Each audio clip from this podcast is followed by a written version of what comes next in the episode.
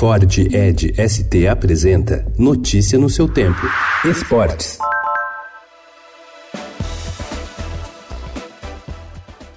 Ana Marcela Cunha conquistou duas medalhas de ouro no Mundial de Esportes Aquáticos na Coreia do Sul duas semanas atrás e ainda garantiu a vaga nos Jogos Olímpicos de Tóquio com o quinto lugar na prova dos 10 quilômetros. Ela estreia domingo pela manhã nos Jogos Pan-Americanos e conta em entrevista exclusiva ao Estadão que busca a primeira medalha em sua quarta participação no torneio.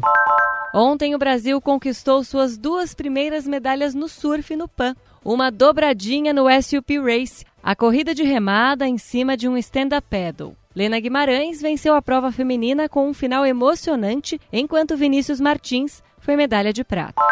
Tratado como unanimidade pela torcida do Santos, o técnico Jorge Sampaoli nem sempre tem uma relação tão amistosa com a diretoria do clube. Questionado sobre as recentes contratações do lateral direito Pará, do zagueiro Luan Pérez e do atacante Lucas Venuto, o treinador até elogiou os jogadores, mas revelou que havia indicado os nomes de outros atletas.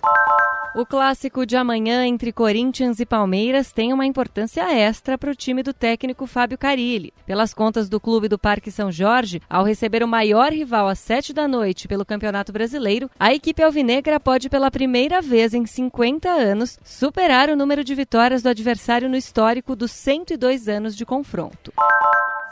Skate, eu vim,